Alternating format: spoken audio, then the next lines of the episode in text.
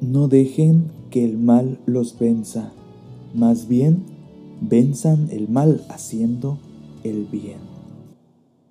Los viernes de tarde eran especialmente cansadores, y ese viernes un esguince en el pie izquierdo, la mochila llena de libros, un bidón de agua de 8 litros y el cansancio de toda la semana. Venía caminando en mi diaria lucha contra el viento, característico de la ciudad donde yo estaba colportando. Todo era árido, y había solamente un par de arbustos secos en la especie de vereda que me llevaba a casa, además de mucha basura. Sin embargo, había algo que siempre me llamaba la atención. En medio de todas las bolsas y plantas sin vida, había un arbolito que se erguía valiente y le daba un poco de verde al paisaje. Tenía un montoncito de tierra que rodeaba al tronco, que intentaba crecer a pesar del clima poco favorable. Ese viernes descubrí la razón de esa prolijidad. Un hombre que peleaba contra el viento como yo, con una pala y mucho cariño, lo cuidaba, limpiaba y regaba.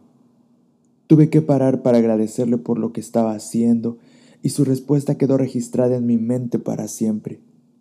Yo sé que este lugar es feo, pero este pedacito de tierra es mío y yo lo voy a cuidar. Si hago lo mejor en la pequeña parte que me toca, se nota la diferencia. A veces pensamos que simplemente con no hacer el mal ya podemos quedarnos tranquilos. Pero en este mundo eso no alcanza. Este lugar es feo, aunque Dios lo creó hermoso. No alcanza con no hacer cosas malas.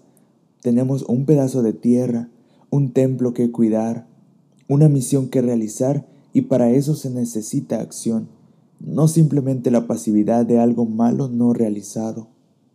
Para vencer el mal se necesita hacer el bien, ocupar los huecos, los tiempos muertos con cosas buenas y emplear los momentos productivos en hacer justamente el bien.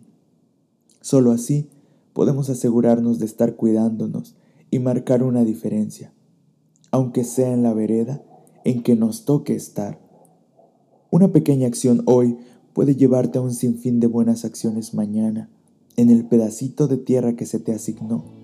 Defiéndelo, Dios te lo dio y pedirá cuenta de él.